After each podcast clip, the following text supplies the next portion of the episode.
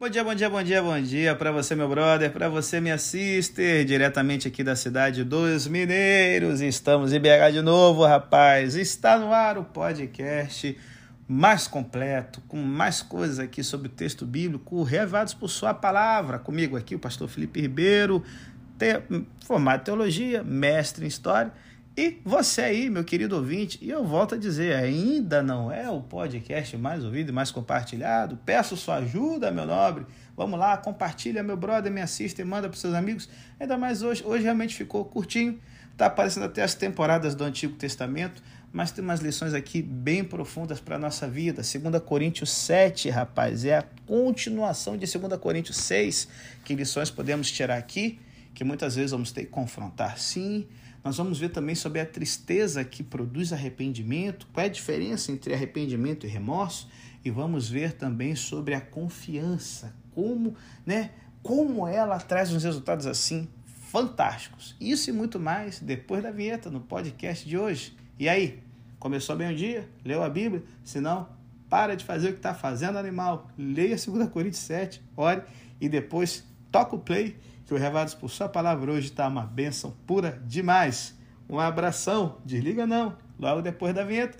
O primeiro de três blocos que estão curtinhos, mas no ponto. Vão ser bênçãos para a sua vida, assim como foram para a minha hoje.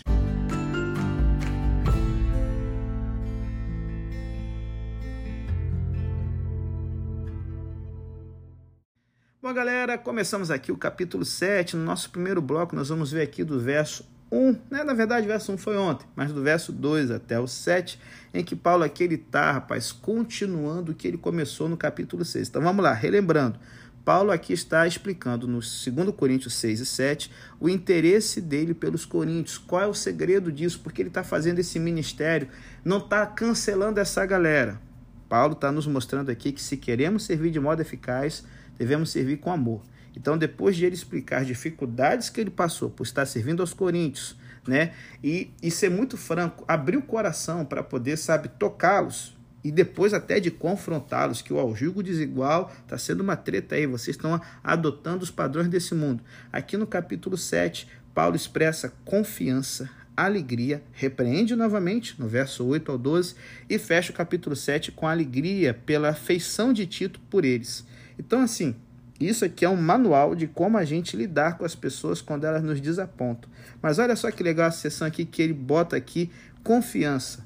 Estais em nossos corações para juntamente morrer e viver. Gente, se liga aí. As pessoas com as quais nos preocupamos profundamente podem ter uma influência poderosa sobre nós. O relacionamento de Paulo com os coríntios tinha sido pedrego, pedre, pedregoso eles tinham causado muitas horas de angústia e preocupações para Paulo.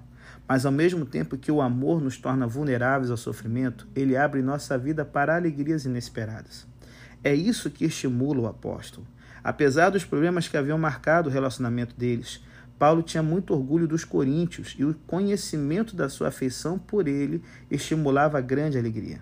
Gente, o cuidado e interesse podem nos tornar vulneráveis? Podem mas também expandem nossa vida e nos dão alegrias profundas e permanentes. Não se contenha por temer a dor. Prossiga, prossiga sempre para aprofundar o seu relacionamento com os outros cristãos, sabendo que a alegria te espera. Então, por isso assim que essa palavrinha aqui, recebei-nos em vossos corações, é uma palavrinha importante. Ó, é a palavra grega horesate. Ela é parafraseada como abra um espaço para mim. É isso que significa recebemos. A palavra transmite a ideia não somente de abertura, mas também de expansão. Paulo está dizendo: expandam seus corações, ampliem sua capacidade de reagir. Frequentemente, quando reagimos a alguma desconsideração real ou imaginária, quase podemos sentir nossos corações se fechando. Paulo lembra os coríntios de que não importa quais acusações podem ter sido feitas contra ele, a ninguém agravamos, a ninguém corrompemos, de ninguém buscamos nosso proveito. E mesmo seu pedido de que eles abram espaço para ele em seus corações não é pronunciado em um espírito de condenação. A melhor maneira de ajudar alguém a abrir o coração para nós é seguir o exemplo de Paulo e reafirmar nosso próprio amor, tendo cuidado para não atacar, criticar e nem condenar ninguém. Se liga!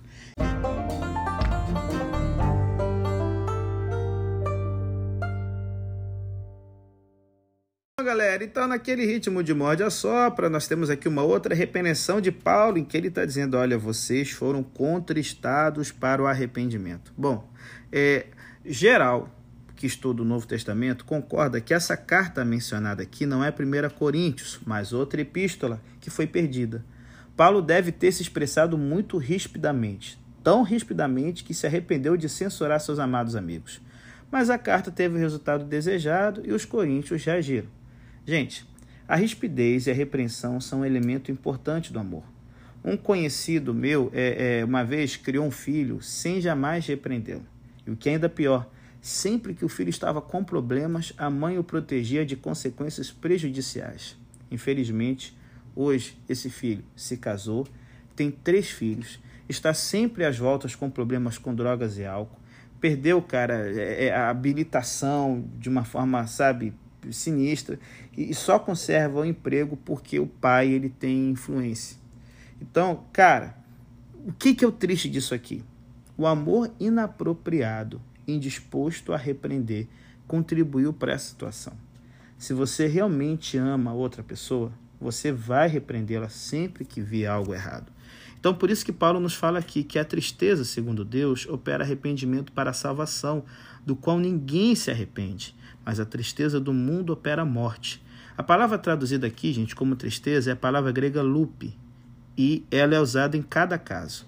Essa palavra grega, também traduzida como pesar e dor no Novo Testamento, é um termo amplo que abrange todos os tipos de aflições físicas e emocionais. É, cara, é interessante que os tradutores da Septuaginta, que é a tradução do Antigo Testamento para o grego, é, eles utilizaram loop para traduzir cerca de 13 termos hebraicos diferentes que exibem nuances sutis de significado que não são encontrados na língua grega.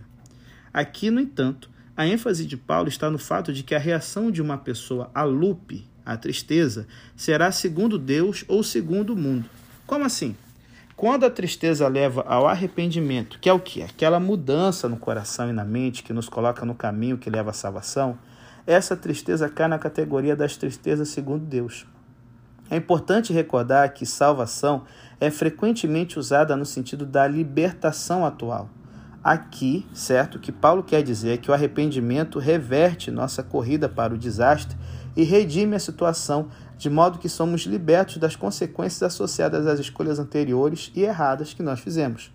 Por outro lado, gente, a tristeza que é do mundo é, é assim: se tudo que ela produz é pesar ou até mesmo um reconhecimento de que estivemos errados, mas sem nos levar ao arrependimento, é uma tristeza ruim e perigosa. É o que a gente costuma chamar de remorso, tá certo? Um bom exemplo da tristeza do mundo é visto em Saul, que parece ter sentido arrependido quando admite a Davi: Pequei, eis que procedi loucamente e errei grandissimamente. Mas, apesar dessa admissão, o menino Saul não se arrependeu e o seu fracasso em fazê-lo levou à sua morte pouco tempo depois. Então, assim, a tristeza, tanto pesar como dor, não importa é, é, é como interpretemos Lupe aqui, é um presente de Deus para nós. O arrependimento significa que o aceitamos como presente transformamos a dor em alguma coisa que nos traz benefícios, apesar da dor. E o remorso hum, é você estar tá choroso somente porque foi pego com a boca na botija. É esse que é o problema hoje. Essa tristeza, a tristeza do tipo, eu sinto muito ter sido flagrado. O indivíduo sente por si mesmo pelas consequências que agora tem que enfrentar. Já a tristeza segundo Deus é a tristeza pelo ato original e a vontade de mudar, um compromisso de se afastar do mal. Isso é arrependimento. Precisamos ter cuidado quando alguém diz entre lágrimas: ah, Eu sinto muito. Se ele está chorando porque sente por si mesmo, não espere uma mudança. Se está chorando porque sente tristeza pelo que fez, ah, então existe esperança.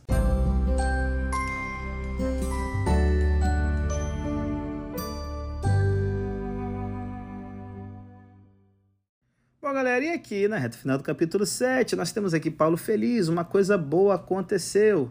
Eu me gloriei de vocês para com Tito. Rapaz, cara, é muito legal, é muito legal. Sabe, é, é quando a gente conhece uma pessoa, é, é, é quando a gente envia alguém, quer apresentar alguém que a gente ama muito para uma outra pessoa que a gente ama muito, Como é bom quando essa pessoa é bem recebida, sabe? É, vou, vou dar um exemplo aqui. Certo dia, um jovem chamado Tim trouxe a sua nova namorada para conhecer os seus pais. E sabe, é muito tenso quando você vai conhecer cara o sogro e a sogra.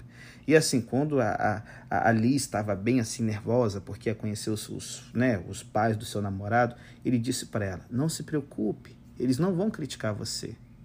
Olha, é, teria sido até difícil criticar Liz, né? Porque Liz, cara, era uma moça assim de Deus e tal. E assim, mais tarde, Tim conversando com seus pais, disse que Liz estava muito preocupada. E como ela se sentiu aliviada depois, certo? De ver que, poxa, os pais de Tim eram pessoas assim super do bem e que ela estava entrando numa família legal. Porém, diferente de Liz, Tim não estava preocupado. Ele sabia que os seus pais a, receberia, a, receberiam eles dois muito bem. É, é, é muito legal ouvir quando a gente percebe que um filho sabe qual é o caráter dos pais e se sente confiante de que eles vão receber bem a pessoa que eles amam, que ele ama, certo? É exatamente isso que Paulo estava dizendo aos coríntios. Tito gostou realmente de vocês. Eu lhe disse que ele gostaria e ele gostou. Os outros se sentem bem quando podemos dizer-lhes honestamente: Eu me alegro de poder ter completa confiança em você. Gente, juntamente com repressões infrequentes, o verdadeiro amor oferece frequente certeza e louvor.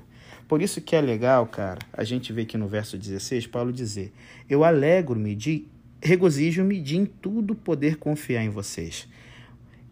Ó, lembra, é uma igreja treta. Paulo está usando uma palavra assim bem audaciosa, porque o verbo confiar em tudo é, é a palavra grega tarrem, que significa ter confiança, coragem, ou ainda ter completa confiança.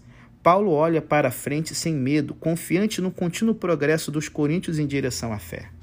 Anteriormente, vimos que a confiança de Paulo está baseada em sua convicção de que Cristo morreu para trazer os crentes a uma situação de compromisso em que eles vivam para ele e não mais para si mesmos.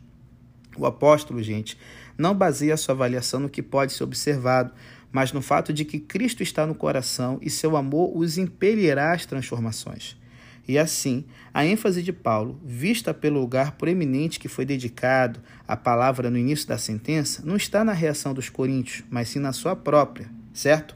Rairó, que é a palavra regozijo-me, alegro-me. Cara, como é bom ver nos outros a evidência de que, mesmo agora, estão reagindo positivamente àquela compulsão interior e dando passos rumo ao temor e à obediência ao Senhor. Como é bom ver que nossa confiança não está equivocada, galera. E assim é com Paulo. Ele não está confiante porque eles foram obedientes, tendo recebido Tito com temor e tremor. Ao contrário, sua resposta era esperada. Era a confirmação da confiança que Paulo já possuía. O que essa resposta cria não é aumento da confiança, como se estivesse havido dúvida, mas sim alegria. Será que a gente está disposto a confiar nas pessoas que ainda estão, sabe, garoteando na jornada cristã, mas que a gente sabe que tem potencial? Ou estamos dispostos a cancelar a pessoa no primeiro vacilo que ela der? Isso é a diferença entre uma comunidade que entendeu que essa igreja e uma comunidade de pessoas legalistas que querem sempre parecerem ser melhores do que as outras cancelando e maltratando quem na primeira, numa única oportunidade ou, né, na primeira ocasião vacilou.